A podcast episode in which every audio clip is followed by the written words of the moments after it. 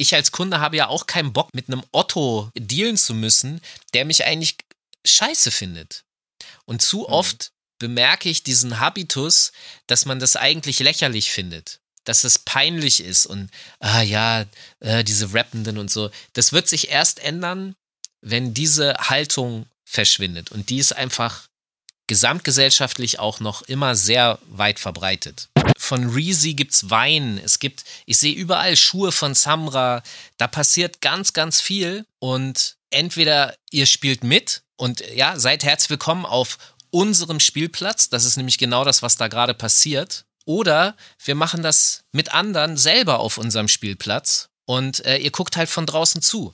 Wir sind schon längst auf dem nächsten Schritt. Hip-Hop ist eine Do-it-yourself-Kultur und wenn ihr nicht mitspielen wollt, dann machen wir es einfach selber.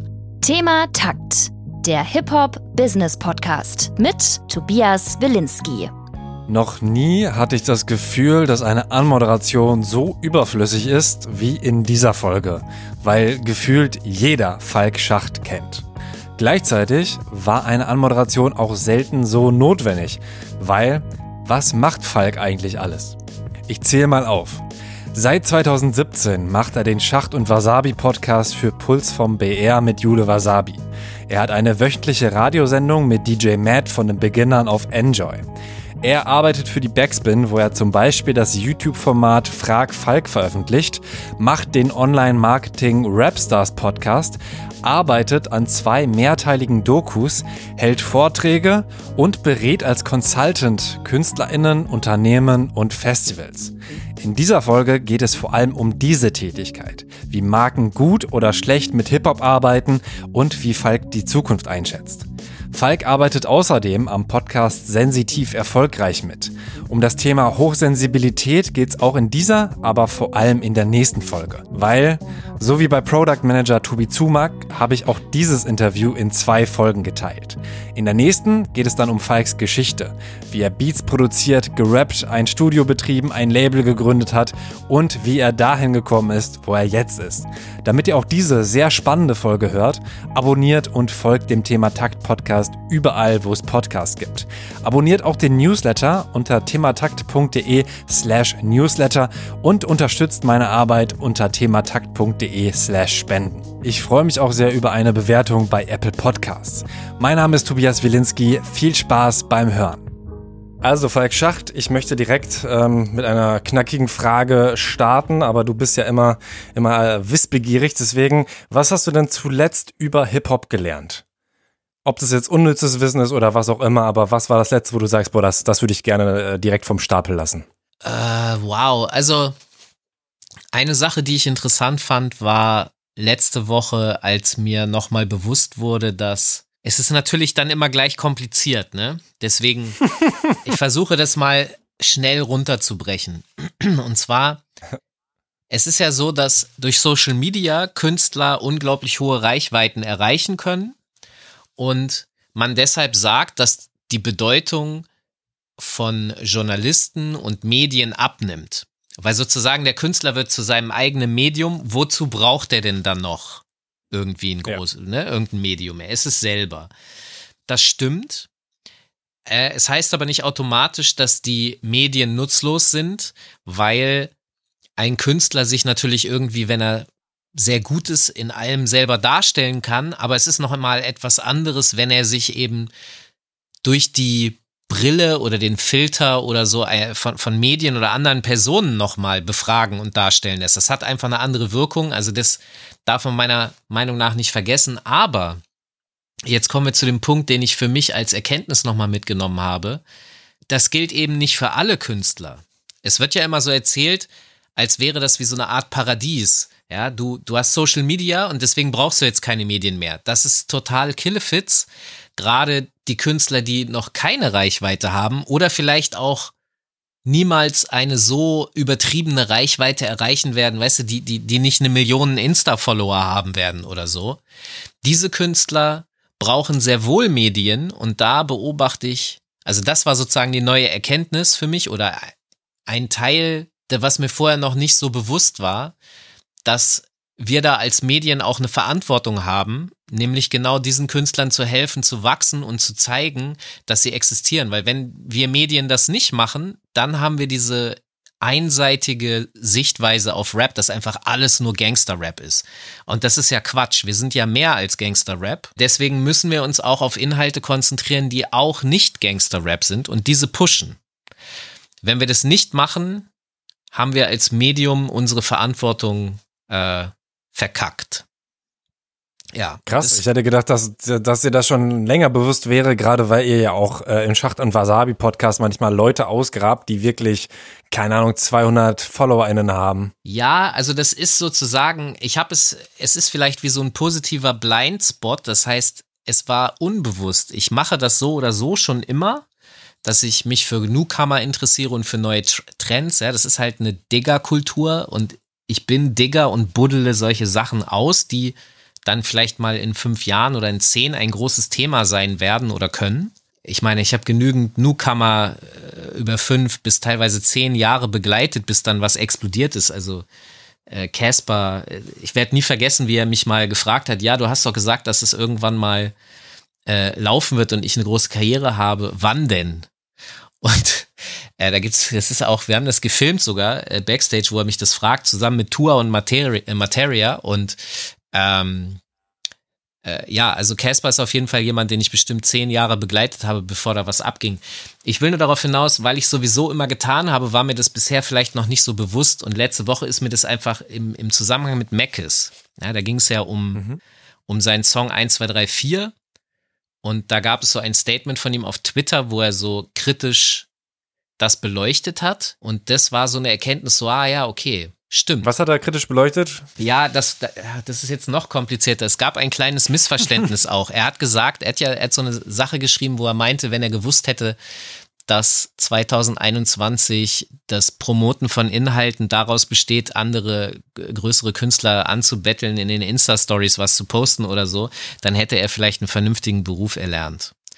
Und er hat das aber gar nicht auf die Schiene gemeint, auf der ich das interpretiert habe, nämlich diese Erkenntnisse, dass Medien immer noch wichtig sind, um Künstlern Aufmerksamkeit zu geben, die sie alleine eben noch nicht haben. Er hat es eigentlich darauf bezogen, dass er normalerweise eben auf Promotouren ist, also sich bewegt. Und jetzt liegt er halt auf seinem Sofa und versucht es alles durch wegen Corona halt digital zu machen. Und darauf war das bezogen kompliziert. Damit sind wir eigentlich auch schon, auch schon eh so eingestiegen, wie ich dann auch weitermachen wollte. Ja. Ähm, und zwar, wie, wie hat sich denn das Hip-Hop-Business in deinen Augen, ich würde mal sagen, in den letzten zwei Jahren verändert? Um da auch so ein bisschen genaueren Fokus, also Instagram gibt es ja schon länger, ähm, ja. dieser, dieser Wechsel von Facebook zu Insta ist ja schon länger her. Aber was würdest du sagen, abgesehen jetzt vielleicht auch mal von Social Media, was sind so große Verschiebungen oder krasse Veränderungen, die du da beobachtet hast? Also die, die Größe, es ist so exorbitant groß und es ist immer noch weiter gewachsen. Und es wächst jetzt einfach auch noch in Bereiche hinein, die, die man vielleicht gar nicht für möglich gehalten hätte und die auch wieder Rückkopplungseffekte mit sich bringen werden. Ich versuche das mal am plattesten mir möglichen Beispiel festzumachen.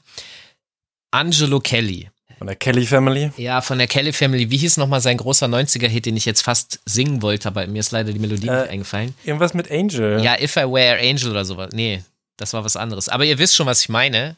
Ähm Auf jeden Fall, sein Sohn hat mit seiner Schwester einen Rap-Song veröffentlicht. Sie singt, er rappt. Und es ist ein Trap-Song. Und ich hatte in der Reportage schon gesehen, dass er sich für Rap interessiert und tatsächlich überlegt, auch ein Rap-Album zu machen. Und ich sag mal so, wenn die Kelly Family anfängt, Trap zu machen, dann ist das für mich ein sehr krasses Zeichen, weil die These, die ich schon vor ein paar Monaten hatte, bewahrheitet sich jetzt. Es findet eine ästhetisch gesehen eine Trappisierung von Schlager, Pop und solchen Musikformen, die eigentlich mit Trap nichts zu tun haben, findet statt. Ich sag mal so, ich würde es nicht seltsam finden, wenn wir in ein paar Monaten Helene Fischer auf dem Trap-Beat hören oder Andrea Berg. Wäre natürlich geil, wenn, wenn sie noch ein Feature machen würde mit der Berg Money Gang. Das wäre so ein völlig kaputter Traum, der dann zusammenkommt. Aber ähm, diese Trappisierung findet de definitiv statt. Und das bedeutet, dass der Druck, weil was ist das Post-Afro-Trap-Genre für Rap? Wa, wa, was kommt da? Wir haben so ein, so ein Drill, äh, Moment, ja, wo wir gedacht haben, okay, Drill könnte das nächste Thema werden. Hip House, so ein bisschen mit dem Paschanim Airwaves Track letztes Jahr. Das waren so zwei Richtungen. Ich muss aber zugeben, dass ich jetzt nicht den Eindruck habe, dass sich das ganz extrem durchgesetzt hätte als, als ganz extremes neues Hype-Thema. Es erhöht aber den Druck auf die Hip-Hop-Szene, sich zu überlegen, was kann man kreativ eigentlich noch machen, um eben nicht wie die Kelly-Kinder zu klingen oder Helene Fischer. Man muss sich ja abgrenzen als Anti-Establishment-Kultur, wenn man das noch mag zu behaupten. Zumindest tragen sie es ja zu gerne als Schild vor sich her. Vielleicht ist es die Richtung, die jetzt AON so ein bisschen zeigt, also was äh, Sio und äh, jetzt Chata auf dem Album äh, gemacht haben, also diese, diese Baie-Funk-Einflüsse auf elektronisch. Vielleicht ist das eins der nächsten großen Dinge. Auf jeden Fall fand ich sehr fresh, was da kam und es dauert vielleicht einfach noch ein bisschen länger, bis Helene Fischer Baie-Funk macht. Okay, wir, waren jetzt, wir sind jetzt sehr auf der, auf der musikalischen, abgespaced ja. Richtung, aber auch nochmal was, äh, was das Business, Business. also wirklich äh, auch wie, wie Leute Geld verdienen, auch vielleicht ja. äh, kleinere Künstler, jetzt nicht unbedingt die, die Speerspitze, da ist, glaube ich, klar, Kapi verkauft seine Pizza und sowas, das haben, glaube ich, die meisten mitbekommen. Ey, aber, aber was hast du denn da so Das ist der entscheidendste Faktor. Also als er mit der Pil Piller, mit der Pizza gekommen ist, habe ich gesagt, okay, das ist jetzt das ist hier ein Paradigmenwechsel, der jetzt stattfindet. Und der ist sehr schnell. Und ich glaube, vor zwei oder drei Jahren habe ich in einer Diskussionsrunde gesessen, die organisiert war von Jung von Matt. Und da ging es darum, dass Rap ein sehr interessantes Thema ist, aber Brands nicht wissen wie und auch ein bisschen Angst haben. Das, das passt halt zu dem, was ich vorhin gesagt habe in der öffentlichen Großwahrnehmung ist halt alles Straßenrap und Gangsterrap. Und dementsprechend ist das natürlich irgendwie ein bisschen schwierig. Es ist einerseits attraktiv, ja, weil aufregend, oh mein Gott, Action.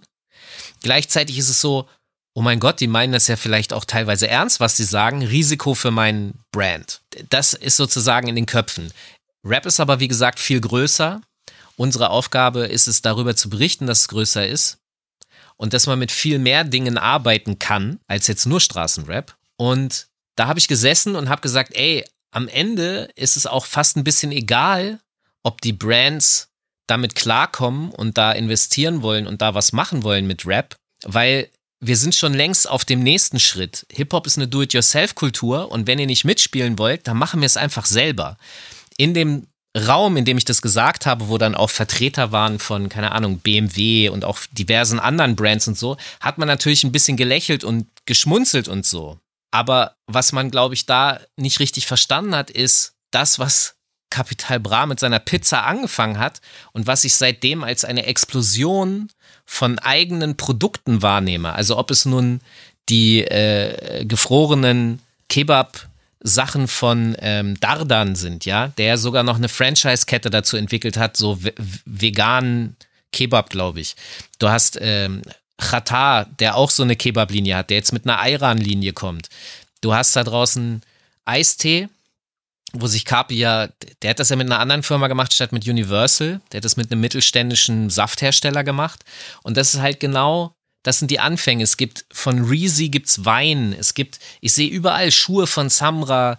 Da passiert ganz, ganz viel. Und entweder ihr spielt mit und ja, seid herzlich willkommen auf unserem Spielplatz. Das ist nämlich genau das, was da gerade passiert. Oder wir machen das mit anderen selber auf unserem Spielplatz und äh, ihr guckt halt von draußen zu. Und ich sag mal so, dass Dr. Oetker, Dr. Oetker und Wagner wurden beide gefragt für diese Kapi-Pizza. Und laut meinen so, ich sag mal, äh, äh, Gerüchte ist vielleicht nicht das richtige Wort, aber so was man so hört, ja, hat man gesagt, ah nee, nee, das Risiko und wir wissen nicht. Okay, hm.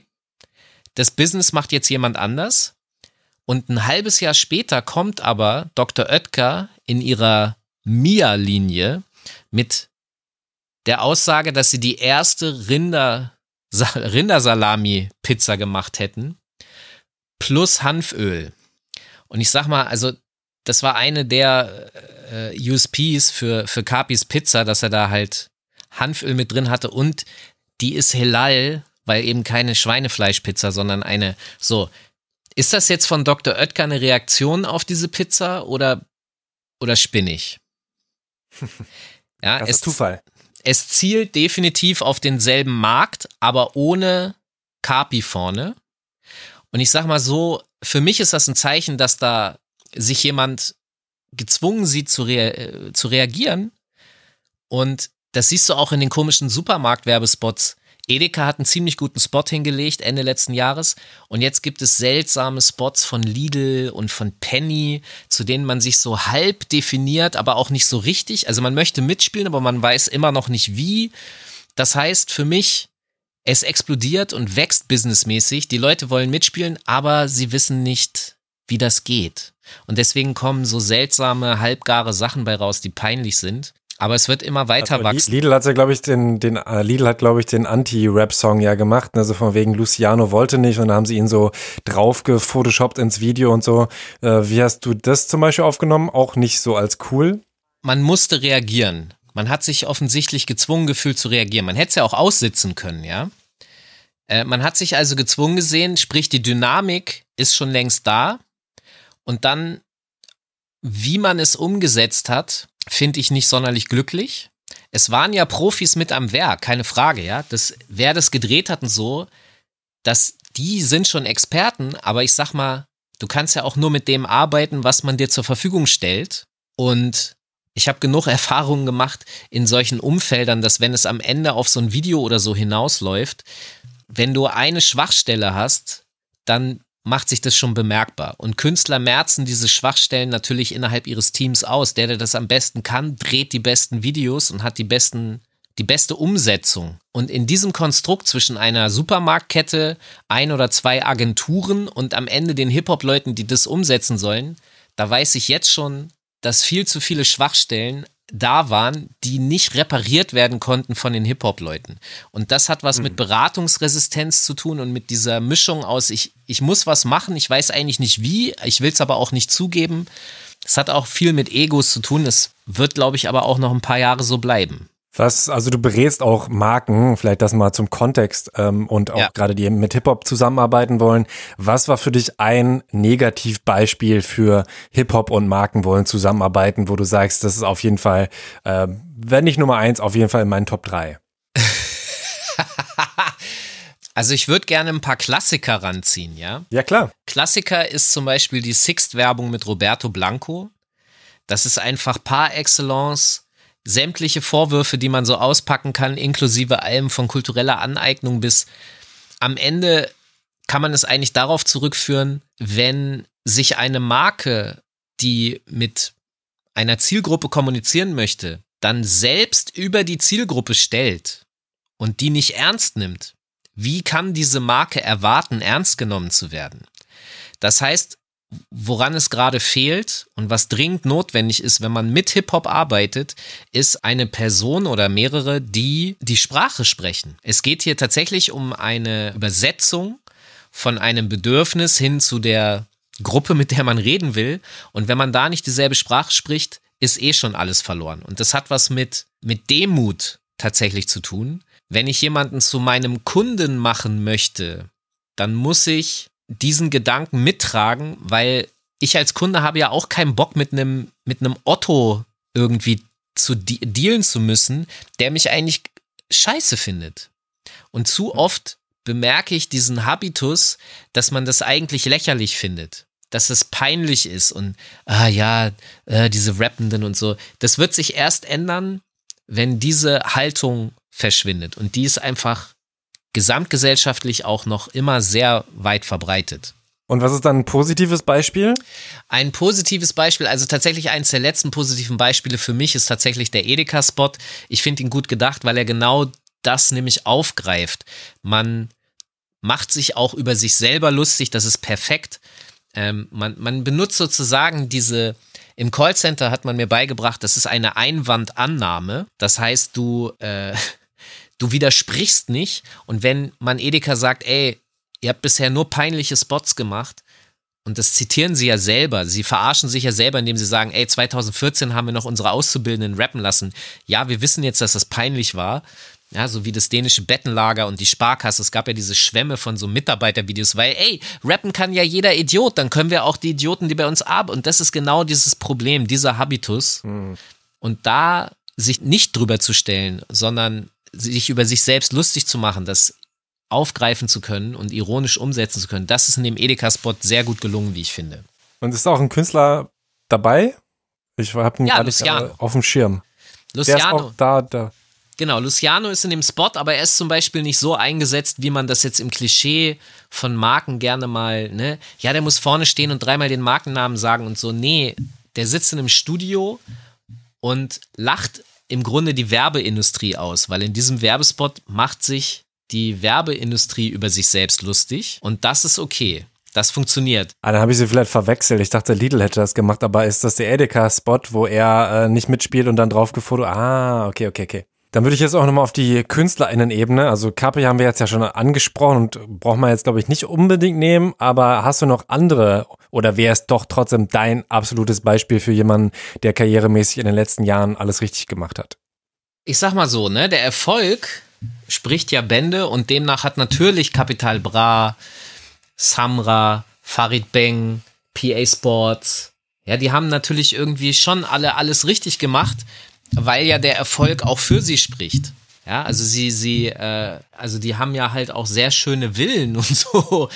Also da scheint ja dementsprechend, wie soll ich jetzt sagen, dass sie was falsch gemacht haben? Ich muss aber zugeben, dass ich jetzt gerade in den letzten Wochen nochmal ganz speziell gemerkt habe, dass es ein Verbund ist aus dem Management und dem Künstler. Das Management kann natürlich nur so gut arbeiten, wie der Künstler es auch zulässt, aber auch andersrum. Wenn ein Management ganz viel wegblockiert oder nicht funktioniert, dann, dann funktioniert es ja auch nicht. Ich komme noch aus einer sehr alten Hip-Hop-Schule, wo alles sehr also erstmal ja nie refinanziert war und dementsprechend war sehr viel laissez-faire und komme ich heute nicht, komme ich morgen und so eine Planbarkeit und wenn du wo angerufen hast, dann musst du vielleicht noch zehnmal hinterherrufen und so. Also sprich, wir sprechen über sowas wie Professionalität.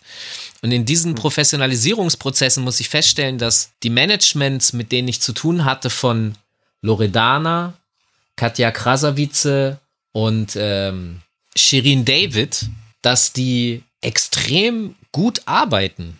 Also du kriegst Feedback und zwar schnell, du kannst Sachen klären, äh, du kriegst auch eine Absage, ja, also dass du überhaupt weißt, dass du auch nicht mehr hinterher telefonieren brauchst und solche Sachen. Ja. Und da habe ich gemerkt, so wow, okay, das ist, das sind mit auch die erfolgreichsten Künstler zurzeit.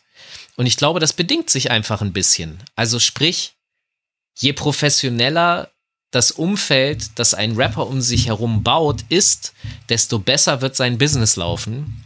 Eigentlich eine völlige, aber hängt auch damit zusammen, dass ich eben aus dieser alten Schule komme, wo sehr viel eben laissez-faire und ja, weißt du, das bist du als alter Hip-Hop-Sack gewohnt, deswegen bist du theoretisch das Positive nicht gewohnt und dann so positiv überrascht. Ups, okay, ich habe nach einer Stunde eine Reaktion. Krass, hätte ich nie gedacht. So halt. Das sind für mich. Aber geht. Ja. Uh, sorry, geht für dich dann auch mit der Professionalität ein bisschen von der alten Romantik flöten? Also ich weiß, was du meinst mit der alten Romantik und ja, auf gewisse Art und Weise tut sie das. Da ich aber eine Person bin, die sowohl mit dem absoluten Mainstream des Deutschraps als auch dem absoluten Underground immer zu tun hat, habe ich da jetzt nicht so ein Problem. Also ich kann mir jeweils immer die ausgleichende Dosis auf der anderen Seite holen. Aber ja, natürlich geht dadurch ein bisschen dieses spielerische und dieses, da herrschen halt andere Drücke, so. Äh, und deswegen können Leute dann da auch sagen, ja, komme ich heute nicht, komme ich morgen. Das ist halt so ein bisschen. Das Ding ist ja auch, wenn es so voll durchprofessionalisiert wird, dann kann es auch so ein bisschen unromantisch werden oder auch mal so. Das ist dann halt so wie so eine, wie so eine, wie so eine Fließbandarbeit. Das ist natürlich dann. Hm aber ich sag mal so, jetzt für uns so zum Arbeiten, zum professionellen Arbeiten, ist das natürlich angenehm. Muss man auch zugeben.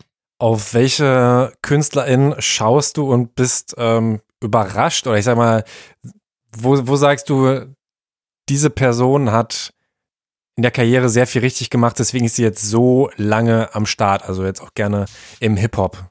Also je Leute, die alles richtig gemacht haben. Also Jan Delay. Nicht unbedingt alles, man macht ja immer, immer auch Fehler, aber wo du sagst, Klar. das ist krass, wie über was für einen Zeitraum da einfach richtige Entscheidungen getroffen wurden. Naja, Jan Delay ist definitiv so jemand, der ja eigentlich auch aus dieser No-Sellout-Schule der 90er Jahre kommt. Also, das ist ja absolut verpönt gewesen. Es gibt diese tolle Geschichte, die er mir mal erzählt hat, dass sie nach Liebeslied und so, als es dann 98 in den Charts explodiert ist, haben sie eine Anfrage von der Bahn bekommen. Für einen Gig. Ein Corporate Gig. Und dann haben die so gesagt, nee, das, das können wir nicht machen. Da hassen uns alle Graffiti-Maler, also weißt du, so dieses Ehrgefühl in der Hip-Hop-Szene, der Hip-Hop-Kultur. Dann hat der Manager, so, so kenne ich die Geschichte. Es kann sein, dass Jan sie ein bisschen anders erzählen wird, aber ich kenne die Geschichte so, dass der Manager gesagt hat, ja, Moment, wir sagen aber nicht einfach nein, sondern wir overchargen die und die sollen selber sagen, nee, das ist uns zu teuer. Und dann sollen sie einen sehr hohen fünfstelligen also so mittleren fünfstelligen Betrag angesagt haben, in der Hoffnung, dass sie sagen, nee. Und die Bahn so, okay. Und dann konnten die ja nicht mehr zurückziehen. Und ich habe vor, vor ein paar Wochen nochmal mit Jan darüber geredet und er hat mir gesagt, ja, das stimmt, aber wir haben das Geld dann gespendet und zwar für Maler, die, dass die ihre Anwälte bezahlen können, wenn die verknackt wurden, also wenn die gefangen wurden. Und an diesem Ganzen, was ich jetzt erzählt habe, kannst du ablesen, welches interne Ehr- und Respekts- und Realkeeper-Gefühl da vorhanden war. Und das ist ja wahrscheinlich überhaupt nicht mehr vergleichbar mit den Generationen von heute oder so. Diese Problematiken, die, die hatten, die haben die ja heute gar nicht. Und Jan Delay hat trotz dieser Attitüde, die ja eigentlich dafür sorgen würde, dass ich mich sehr stark abgrenze und abschotte, weil dazu gehört ja auch eigentlich zum Beispiel keine so kommerzielle Popmusik zu machen. Das heißt, Jan Delay sagt immer, er, ist, er hat so eine Popschlampe in sich, ja. Und dieses, dieses Popschlampentum, das hat er so konsequent durchgezogen, ohne dabei seinen Respekt in der Szene zu verlieren, dass er bis heute ein relevanter, großer deutscher Popstar ist. Also diesen, diesen Tanz auf der Rasierklinge, dieses trotzdem den Kontakt zum, zum eigenen Hause nicht zu verlieren, weil in seinem Herzen ist er natürlich absolut Hip-Hop von vorne bis hinten. Dafür muss man ihn meiner Meinung nach bewundern. Ähnliches kann man sagen über Sammy Deluxe, der hat diesen Ritt auf der Rasierklinge auch geschafft. Savage genauso. Das sind äh, Sido auch. Ja, das sind Acts, die es geschafft haben, sich weiterzuentwickeln und trotzdem irgendwie nicht zu verlieren. Und diese Langlebigkeit, Dendemann ist auch noch so jemand, der, der müsste vielleicht nur ein bisschen regelmäßiger releasen. Aber das sind einfach Künstler, die es immer geschafft haben, nicht stehen zu bleiben. Morlock Dilemma wäre auch noch vielleicht jemand. Morlock Dilemma hat, hat das anders geschafft äh, und kleiner natürlich in seiner Fanbase, aber der ist auch sehr, der ist zum Beispiel ein bisschen das Gegenmodell. Der ist sehr geradlinig. Da klingt ja jedes Album, also das zehnte klingt so gut wie das erste, weil sie auch ähnlich klingen. So ein bisschen dieses ACDC-Phänomen. Äh, ACDC machen. Auch stimmlich. Machen 50, ja, stimmlich auch, hast recht. Liebe, Liebe an Morlock Dilemma.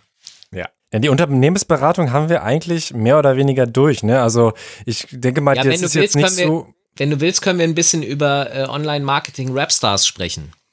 Das ist ja. Ja, stimmt, du. Ja. Du hast auf jeden Fall nicht nur Unternehmensberatung, sondern du startest auch oder hast schon einen Konkurrenz-Podcast zu Thema Takt gestartet, in dem du mich einfach überwalzen willst mit äh, der Konkurrenz aus Hamburg, Online-Marketing, Rapstars statt Rockstars. Wie sieht das denn aus? Also, wir sitzen natürlich in derselben Stadt und letztes Jahr stand ja die äh, Konferenz an und im Januar und Februar hatten wir äh, Gespräche mit Online-Marketing-Rockstars. Mit wir meine ich, Nico hatte schon mit den äh, Gespräche, Nico Backspin. Nico Backspin. Genau, mhm. und ich auch. Und da waren wir eigentlich in der Planung eines Panels, wo wir genau das, was ich vorhin über Jung von Matt gesagt habe, das wollten wir fortsetzen. Da hätten wir auch, es standen schon diverse Leute fest, die eingeladen werden sollten. Ähm, zum Beispiel der Dominik von Dojo, der ja ähm, mit äh, dem Stockholm zusammen diese Firma macht, äh, wo sie im Grunde auch ne, Beratung für Marken machen in Bezug auf Hip-Hop und so weiter. Also das war alles schon in Planung, dann kam Corona. Online-Marketing-Rockstars hat in der Vorbereitung aber gemerkt, ey, das ist ein hochspannendes Thema und wir möchten unheimlich gerne was machen. Jetzt ist die Konferenz weggefallen. wie können wir das aufgreifen? Und dann haben Nico und ich gesagt, ey, lass uns doch einfach zusammentun. Wir machen Online-Marketing Rapstars. Wir machen einen Podcast, in dem wir über diese Thematik sprechen und die Awareness versuchen begreiflich zu machen, dass es diese diplomatische Arbeit zwingend benötigt, damit es einfach, also, ne, damit die Wirkung von sowas einfach höher ist und funktioniert. Wir haben dann bisher, ich glaube, zwei oder drei Folgen gemacht. Und jetzt sind wir kurz in einer, in einem, in einem, in einer kleinen Relaunch-Phase, werden aber Ende März äh, zurückkehren und werden damit weitermachen und werden tatsächlich äh, auch etwas stärker in den Interviewbereich reingehen, wo wir dann, keine Ahnung, mit jemandem reden, der zum Beispiel die Universal Pizza äh, ja, der dafür verantwortlich war, sich da ein bisschen was erzählen zu lassen. Diese Geschichte, die ich jetzt mit Wagner und Oetker erzählt habe, das ist eine Geschichte, die ich äh, so gerüchtetechnisch gehört habe. Das würde ich denen zum Beispiel gerne fragen. Also ist es so, dass eine Marke wie Wagner oder Oetker wirklich gesagt haben, das Risiko ist uns zu groß. So, das, das interessiert mich und ähm, das wollen wir da in diesem Online-Marketing-Rapstars-Podcast versuchen aufzuzeigen und Lösungen aufzuzeigen. Sind wir aber ja auch nicht die einzigen. Also ne, es gibt noch die Kollegen von der Ambition. Toxic, Tobias Kargol und Philipp Böndel genau. machen das seit neuestem. Genau, da wird sich einiges tun. Ähm, ich, der Markt ist auch groß genug und ähm, das ist auch so eine Sache, die ich für mich immer gut fand, es ist immer wichtig, dass es auch unterschiedliche Anlaufstellen gibt. Ja, es gibt eben nicht nur eine, weil es gibt ja auch nicht nur das eine Richtige am Ende des Tages. Ähm, und deswegen finde ich es ganz gut, dass Leute aus unserer Kultur losgehen und diese, die, das jetzt machen. Weil die andere Variante wäre ja zu sagen, nee, hm. wir reden nicht mit euch. Das halte ich aber für Unsinn. Krass auch, dass es so lange gedauert hat eigentlich, ne? Dass es halt so, sag ich mal, professionalisierte Markenberatungen gibt, wie eben zum Beispiel The Ambition oder dass ihr es auch irgendwie mehr in Angriff nehmt, weil ähm, Hip-Hop ist jetzt ja auch schon ganz schön lange, sag ich mal, sehr, sehr groß, sehr, sehr fast schon Mainstream. Ja, also ich weiß, was du meinst, aber es musste erst wirklich diese absolut übertriebene, exorbitante Größe erreichen. Für mich gefühlt hätten wir das auch schon vor zehn Jahren machen müssen und können. Aber da waren die Türen bei ganz vielen Unternehmen und Agenturen einfach noch zu. Und ich führe das für mich ein bisschen darauf zurück, dass die Menschen, die da gesessen haben, sind Rock sozialisiert. Und für die ist Rap per se seltsam. Ja. Und, und deswegen war das so, ah, nee. Und deswegen hat man eher mit Indie-Rock und so, ich, ich erinnere mich an Marken wie Jägermeister und so, äh, oder auch äh, T-Online, mit denen ich gesprochen habe und darauf hingewiesen habe, hey, Hip-Hop ist ein Thema, da geht was, das ist jung, frisch, innovativ und so weiter. Und überall war halt so, ja, nee. So. Den manchen war es zu hart oder sie haben es nicht gesehen. Wann und war das? Ja, so vor, vor knapp zehn Jahren habe ich, ehrlich, ich meine, das, was ich jetzt mache, habe ich schon immer gemacht. Nur waren die Türen einfach viel mehr zu. Heute habe ich viel mehr offene Türen, deswegen kann ich plötzlich sehr viele Projekte, Ideen und Dinge umsetzen. Und, und die Beratung macht dementsprechend dann plötzlich auch Sinn. Und das habe ich, wie gesagt, schon immer gemacht. Aber das, was ich dir jetzt erzählt habe, so vor zehn Jahren, da waren einfach ganz viele, eigentlich fast alle Marken noch so, nee. Wie gesagt, Jägermeister, damals hatten sie, glaube ich, noch diese Rockliga oder so, ja. Dann war es so Rock-Wettbewerbe. Wer ist der heißeste Rock-Newcomer und so. Ey, alles cool, ich will auch niemanden damit dissen oder so. Ich will nur verdeutlichen, dass die Bereitschaft noch nicht da war. Und die ist jetzt da. Ja, irgendwann hatten sie dann ja, ich würde schätzen 2013 oder so, spätestens ähm, auch einen eigenen ähm, Splash-Ort, ne, wo diese Hütte, wo dann auch äh, Konzerte waren. Also Jägermeister jetzt. Ja, klar. Also ich sag mal so, auf, auf so Festivalgeschichten fällt es ihnen auch einfacher weil Festival ist Festival äh, in Anführungsstrichen und wenn da wenn das Festival garantieren kann, dass da 20.000 Leute sind, dann ist das natürlich interessant. Und es ist ja dann auch nicht so eine feste Assoziation mit dieser Hip-Hop-Kultur, der man aus einer eigenen Furcht heraus Gefahr laufen würde. Dementsprechend ist es unverbindlich, aber sich wirklich aktiv hinzustellen und einen Werbespot zu machen oder ganz aktiv richtige Aktionen zu machen, auch längerfristige Sachen. Also zum Beispiel Mixery von Carlsberg ist ja eine langfristige, langfristiger Ansatz gewesen. Wir haben das ja, das lief ja ungefähr 15, 14 Jahre, 14, 15 Jahre. Mixery Raw Deluxe meinst du jetzt? Die, die, Genau, äh, deine Sendung dann ja auch am Ende? Genau, Mixy Raw Deluxe, die Sendung, die ich äh, bestimmt zwölf, zwölf Jahre gemacht habe. Da hat sich ja eine Marke dazu bekannt, das auch so lange durchzuziehen. Und diesen Mut äh, hatten nicht viele Marken. Jetzt erst. Das ist so ein bisschen auch amüsant zu sehen, wer sich jetzt äh, äh, bewegen kann. Hast du die mal gefragt, warum? Also abgesehen davon, dass sie äh, schnell auf Hip-Hop, sag ich mal, gesprungen sind, waren sie dann ja auch eh sehr, sehr früh im Mixgetränkmarkt. Also auch da ja irgendwie relativ innovativ. Aber hast du mal irgendwie Also die du meinst, warum- gefragt, warum zur Hölle hab, habt ihr euch äh, da, dafür entschieden, irgendwie Mixery Raw äh, überhaupt zu sponsern? Ist das so ein Hip-Hop-Fan? Nee, das hat, das funktioniert darüber, dass die Jugendmarktforschung damals, Ende der 90er, natürlich angezeigt hat, dass diese Hip-Hop-Szene eine, eine gewaltige kulturelle Zugkraft hat. Und Nummer eins war natürlich immer noch Techno, ja, also Love Parade und so. Daran kannst du ja noch ablesen, was das für eine kulturelle Relevanz und so alles hatte in den 90ern. Aber zum Ende der 90er hin, also wenn dieser Deutschrap-Boom losgeht äh, und der sich auch in den Charts bemerkbar macht über Beginner, Freundeskreis, Dendemann, Sammy und so weiter, den konntest du in Markt, in Jugendmarktforschungsumfragen auch sehen. Das war sozusagen die zweitgrößte Jugendkultur.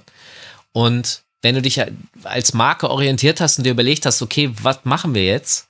Wo gehen wir drauf? Ich sag's mal ganz platt, so der, der No, No-Brainer, der, der Schimpanse, der geht natürlich automatisch immer auf das Größte, weil es das Einfachste. Und da ist ja auch schon jeder, so Herdentrieb, ja, Stampede-mäßig. Ähm, wenn du vielleicht ein bisschen mehr Understatement hast und sagst, ja, wir wollen die etwas cooleren Kids haben, dann hast du dich aufs Zweite konzentriert. Heute ist das No-Brainer-Ding Hip-Hop, aber du hast noch diese Übersetzungsproblematik. Du hast die Problematik, dass du diese Sprache und die Codes, die innerhalb des Hip-Hops gelten, dass du die verstehen und anwenden musst. Ähm, und im Techno ist das was anderes. Das ist mir vor ein paar Jahren aufgefallen, als ich mal eine Reihe von Elektro- und Techno-Interviews gemacht habe und ich habe versucht, diese Interviews zu promoten innerhalb der Techno- und Elektro-Szene. Und die Resonanz war so null. Und dann habe ich sehr viel darüber nachgedacht, warum ist das so? Und dann ist mir natürlich, sind mir natürlich automatisch die Sachen aufgefallen, dass es gibt keinen Text in dieser Musik. Das heißt, es ist egal, was jemand sagt, meint oder denkt, der diese Musik macht. Es hat eine andere Funktion als Rap. Das heißt, ich gehe feiern und dann gehe ich wieder nach Hause und dann war's das auch. Wenn ich mir einen Rap-Song anhöre, dann kann es sein, dass der mich so bewegt, dass ich noch drei Tage darüber nachdenke. Das heißt, Rapmusik und Leute, die Rapmusik hören, haben das für eine andere Funktion als eben Techno und Elektro. Und deswegen kannst du die, die Markenkommunikation innerhalb dieser Musikgenres musst du anders denken und hast auch ganz andere Hürden und Übersetzungsnotwendigkeiten. Deswegen ist es theoretisch total einfach in der Techno-Szene Werbung zu machen, während im Hip-Hop das eben genau nicht einfach ist. Und wenn ich mich jetzt entscheiden müsste, weil ich muss an meine Quartalszahlen denken und ich muss schnell sein und ich, ja, würde ich wahrscheinlich auch den einfachsten Weg wählen, aber genau deshalb mache ich einen anderen Job, nämlich dir zu erklären, ich mache dir ja theoretisch den Job, ich erkläre dir, wie du einfacher von A nach B kommst, wenn du es nicht genau weißt, ähm, weil das aber eben auch notwendig ist im Rap-Sektor.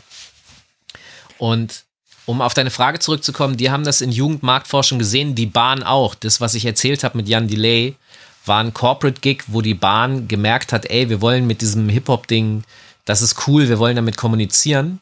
Bei Karlsberg war das genauso.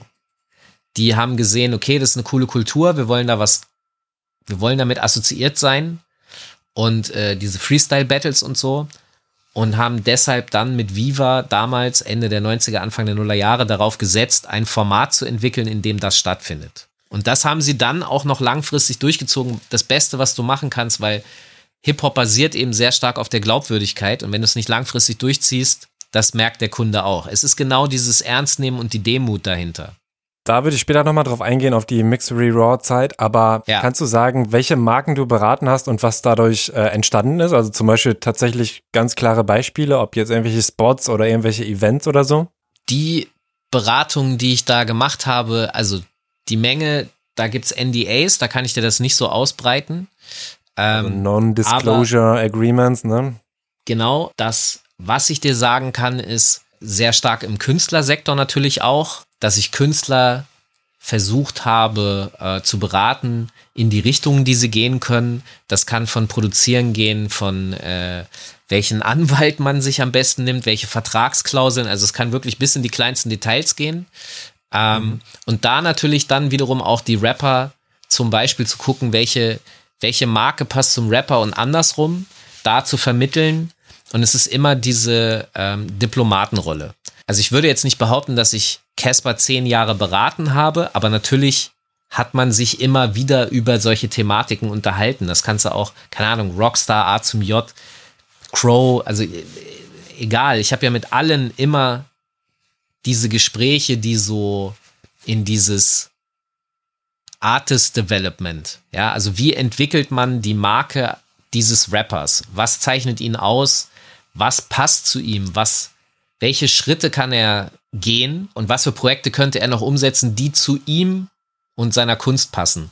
Und diese Übersetzungsprozesse oder diese visionären Prozesse, das mache ich eben auch mit Brands, kann ich nur eben nicht alles auf den Tisch legen äh, oder mit Agenturen oder keine Ahnung, Festivals oder das kann auch mit Organisationen sein, keine Ahnung, wenn die Bundeszentrale für politische Bildung sich irgendwie was überlegt, dann können wir uns darüber unterhalten, ob das jetzt vielleicht sinnvoll ist oder ob es noch andere Wege gibt. So, so sieht es am Ende immer aus. Was rätst du denn aufstrebenden KünstlerInnen? Vielleicht auch Dinge, die häufig falsch gemacht werden oder übersehen werden? Also das, was ich am häufigsten sehe, ist tatsächlich eine gewisse Blauäugigkeit, was Verträge betrifft. Oft genug habe ich mit motzenden Künstlern zu tun, die unglücklich in ihren Verträgen hängen und sich schon auf das Vertragsende freuen.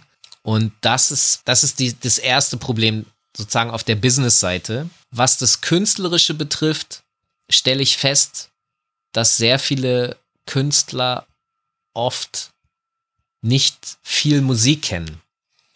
Also ich will das an folgendem festmachen. Ähm, Künstler, die in den 90ern groß geworden sind, haben natürlich automatisch aufgrund der technischen Gegebenheiten ziemlich viel Beifang, bei, Beifang, Beifang an ungewünschter Musik gehört. Das heißt, wenn wir Musikfernsehen angemacht haben, um ein Hip-Hop-Video zu sehen, haben wir teilweise 20, 30, 40 Minuten gewartet, bis ein Hip-Hop-Video kommt. Dementsprechend sehe ich ja, was der, was im Popmarkt so geht. Rock, Pop und was es da alles für, für Musikformen gibt. Und das fällt ja heute komplett weg. Jan Delay hat mal folgende Zeile gerappt. Wer Hip-Hop macht und nur Hip-Hop hört, betreibt Inzest. Das ist nämlich genau das Problem. Man befindet sich in einer Art kultureller und ideentechnischer Wiederholungsschleife. Und die Frage ist, wo bleibt der neue Scheiß? Wo sind, wo, wo ist die Diversität im Sound? Und da merke ich einfach verstärkt in den letzten Jahren, dass sich Künstler die ganze Zeit mit Musik konfrontieren kann, die sie noch nie in ihrem Leben gehört haben und die, wenn sie sie hören, plötzlich inspirieren zu neuen Wegen für ihre eigene Kunst. Das heißt, das klingt jetzt so negativ, aber ich, ich will den Punkt rüberbringen. Aufgrund dieser Eindimensionalität entsteht gefühlt weniger Diversität und am Ende insgesamt gesehen ist es doch wieder divers. Also es ist ein bisschen verrückt. Der einzelne Künstler, auf den ich treffe, ist oft in seiner eigenen Schleife, ja, in einer Feedback-Schleife. Aber da es einfach inzwischen 10.000 unterschiedliche Ausprägungen von Künstlern gibt, hast du dann trotzdem Trap-Metal mit Emo, Core und solchen Sachen mit drin. Nur du hast das weniger in, in einzelnen Künstlern. Das heißt, die Diversität in der einzelnen Kunstperson, das nimmt gefühlt ein bisschen ab oder hat abgenommen. Das ist natürlich ein bisschen bedauerlich, weil manchmal muss man da ein bisschen schubsen und sagen, hier, hör mal das, das, das und das, in der Hoffnung, dass da was zündet, weil es muss ja auch noch emotional beim Künstler, also er muss es ja fühlen können. Ähm, aber ja, das sehe ich. Ein Thema, was ich spannend finde und du ja auch, du, begleitest den Podcast sensitiv erfolgreich und bist auch selbst zu Gast und bist eben auch hypersensibel. Und ähm, da auch nochmal die Frage, wie siehst du denn die mentale Gesundheit von auch gerade vielleicht aufstrebenden oder eben jungen KünstlerInnen da in der heutigen Zeit gefährdet? Ist das ein Punkt, der, den du größer siehst, wachsen siehst, auch durch so äh, Instagram, Social Media oder so? Oder wie bewertest du das? ich sehe auf jeden Fall, dass Mental Health ein Riesenthema ist, also unfassbar riesig. Und zwar so bewusst in einer so jungen Generation, wie ich das vorher noch nie gesehen habe. Das halte ich erstmal für positiv, weil das bedeutet, dass man eben über problematische Zustände und so auch spricht, dass man sich darüber bewusst ist. Das finde ich erstmal positiv. Gleichzeitig sehe ich auch viele Künstler, die das in ihrer Musik umsetzen und verarbeiten. Das ist jetzt auch positiv. Was ich manchmal bemängele für mich ist, dass, also der Kern der Problematik.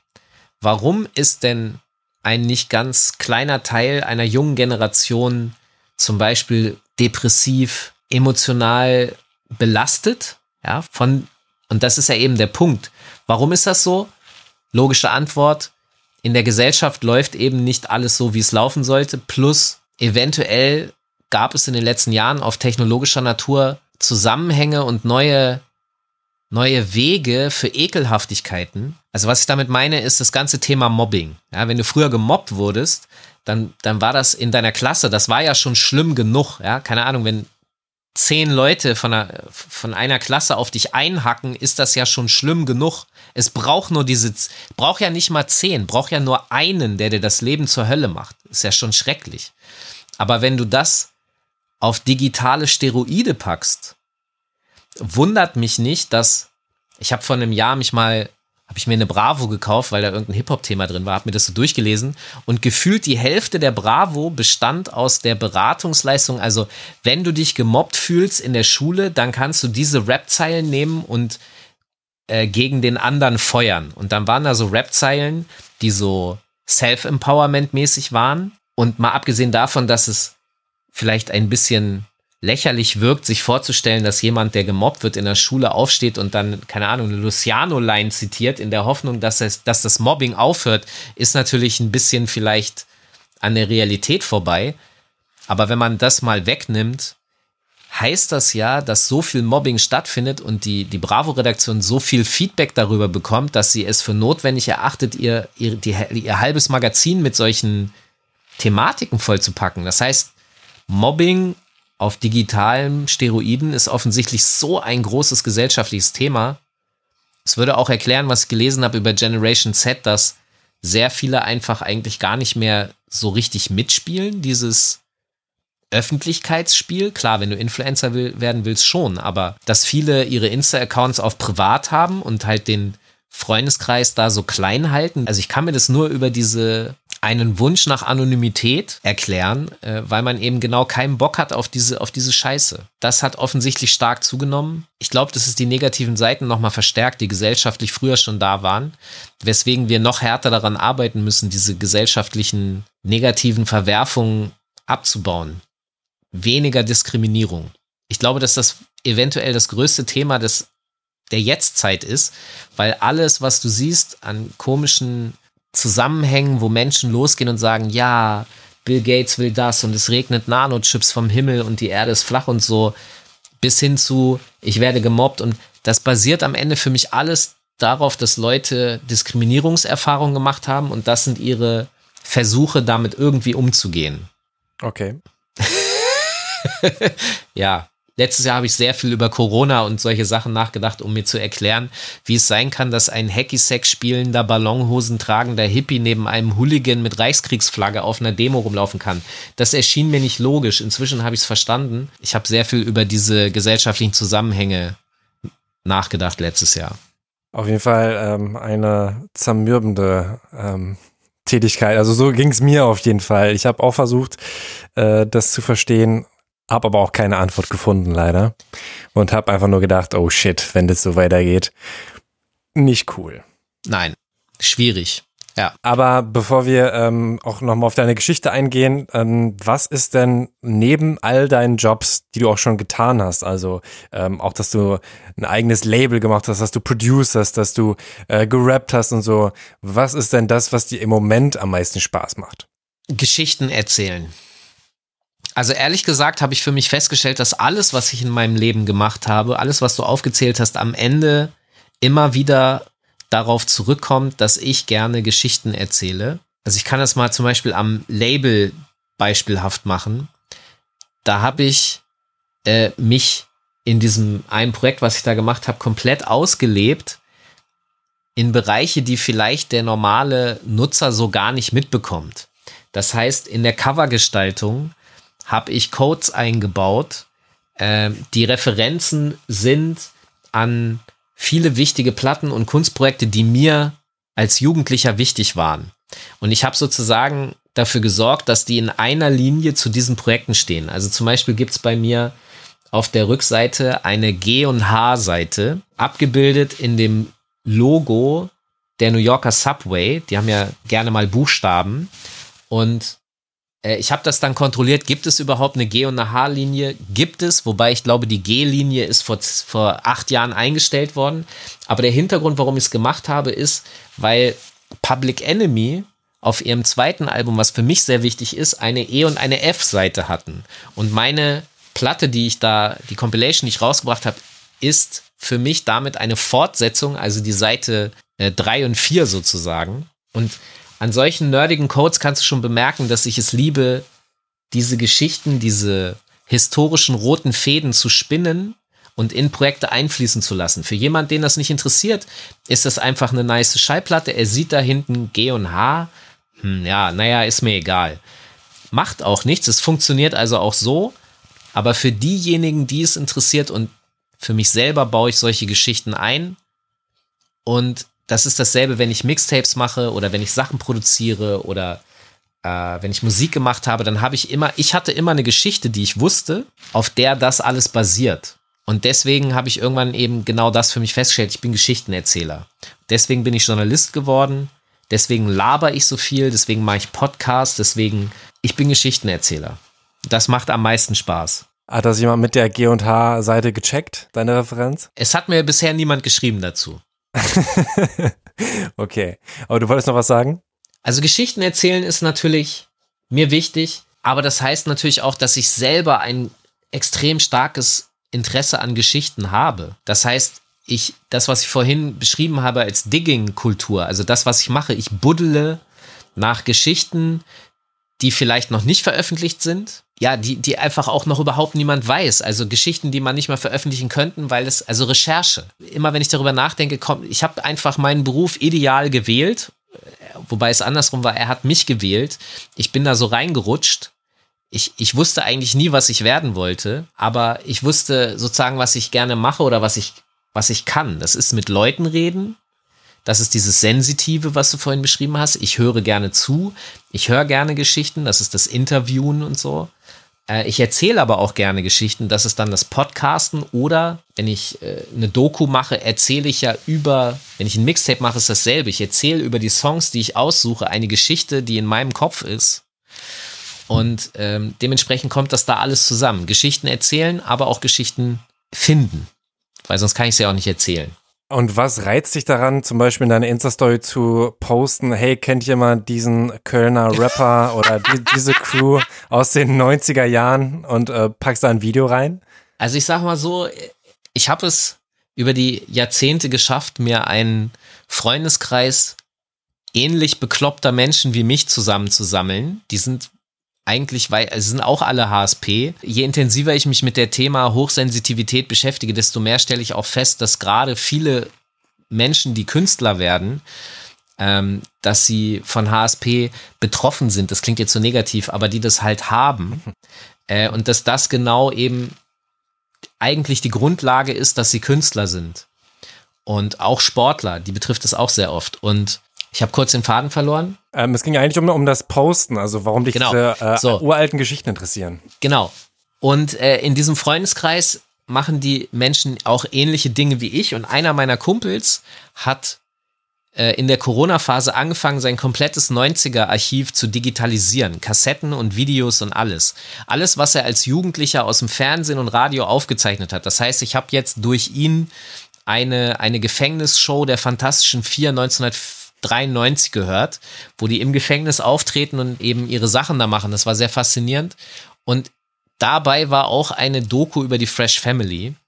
Und dabei war der Ausschnitt diesen jungen Mannes. Und er hat den äh, rumgeschickt. Und äh, Fat zum Beispiel hat das auch gesehen und, und jeder war so, Alter, wer ist der Typ? Der ist ja voll geil. Also er kann geil flowen, er hat so eine geile Attitude und so, wir wollen wissen, wer das ist. Und dann war das bei mir auf dem Tisch so, ja, wer ist das? Kennst du den? Und ich so, nee, weiß ich auch nicht. Und dann habe ich das halt einfach gepostet. Und äh, dann habe ich rausgefunden, also Plattenpapst Jörg hat auch geantwortet. Ich musste aber nochmal Killer Kalles fragen vom Iklack Squad aus dort, nee, aus Düsseldorf. Und da, dann wusste ich, okay, der Typ heißt Diptash. Der ist heute tatsächlich auch noch aktiv als Rapper, aber auch in der indischen Community, äh, um Awareness zu wecken für äh, ne, die Problematik, die äh, die indische Community teilweise auf rassistischer Ebene in Deutschland hat und so. Und dann habe hab ich mit Diptash ein bisschen geschrieben, habe für Tony gesagt, hier, das ist der Diptash, die haben 96 auch eine CD gemacht, die versuchen wir uns jetzt gerade über Discogs zu besorgen, weil wir hören wollen, wie der, wie der weiter geflowt wird und so. Das ist halt dieses Nerd-Ding wieder. Das Lustige ist mhm. aber, dass solche Nerd-Sachen von einem zum anderen führen. Also irgendwann führen sie dann doch wieder in, in größere Mainstream-Sachen rein. Ähm, äh, sowas passiert mir eigentlich ständig bei meinen Recherchen. Dass du halt erst denkst, das ist ein kleines nerdiges Thema und plötzlich äh, taucht am Ende der Kette ein Hollywood-Komponist-Superstar auf, äh, äh, den ich dann für ein Interview anfrage, ob er, ja, ob er, ob er mir ein bisschen was dazu erzählen kann. Das war jetzt ich nicht bei Diptech der Fall, aber sowas passiert. Hat er vielleicht sogar Dipset beeinflusst? Wow, das wäre geil. Ja, nicht schlecht. Diptech featuring Diplomats, ja. Tash. ja, Mann. Auf jeden Fall so ein Blend-Mixtape. Ich würde jetzt auf deine Geschichte eingehen. Ja. Ich bin dann auch noch auf Falks Geschichte eingegangen und wie. Hier mal ein kleiner Ausschnitt aus der kommenden Thema-Takt-Folge. Das heißt, weder in meiner Familie hatte ich eine, ein Sicherheitsgefühl oder eine Sicherheitsbasis, noch gesellschaftlich. Das zu verstehen, sich damit zu arrangieren, zu, zu begreifen, wer bin ich, und wer sind die anderen und wer hat recht, weil ja mir die ganze Zeit immer wieder signalisiert wurde, dass ich falsch bin und dass ich nicht funktioniere und Fehler mache und und scheitern werde, weißt du, ins Gefängnis gehen und diese hm. ganze Scheiße. Ihr hört, es wird deep. Die Folge, also der zweite Teil des Falk Schacht-Interviews, erscheint am kommenden Dienstag.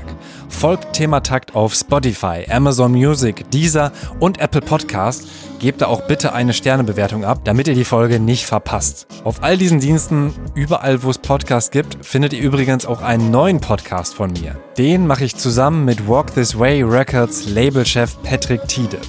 Wir haben über ein halbes Jahr dran gearbeitet. Jetzt ist der Podcast endlich draußen. Er heißt Talk This Way. In der ersten Folge sprechen wir mit Finch Asozial über seine Karriere, seinen Schaffungsprozess und wie sehr es ihn mitnimmt, dass er nicht live auftreten kann.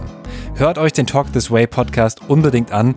Den Link dazu findet ihr in den Show Notes oder auf thematakt.de. Da findet ihr auch alle anderen Thematakt-Folgen. Falk habe ich zum Beispiel auch in der Folge zum Spektrum Festival interviewt. Ich habe zu der Folge aber auch schon das Feedback bekommen, ey Tobias, ich konnte die Folge nicht hören, weil das tut gerade zu sehr weh, wenn man nicht auf Festivals gehen kann. Das verstehe ich. Vielen, vielen Dank für finanzielle Unterstützung an Daniel, Lasse, Freddy, Friedrich und Colin. Wenn ihr Thematakt auch supporten wollt, dann gerne paypal.me slash thematakt eingeben oder thematakt.de slash spenden. Vielen, vielen Dank auch für sehr, sehr viel Feedback zu den Folgen mit Sierra Kid, Steffi Kim und der Musik-Business-Update-Folge. Da freue ich mich wirklich sehr drüber. Vielen Dank fürs Zuhören. Mein Name ist Tobias Wilinski. Bis nächste Woche oder, wenn ihr den Talk This Way Podcast noch nicht gehört habt, bis gleich. Thema Takt, der Hip-Hop Business Podcast mit Tobias Wilinski.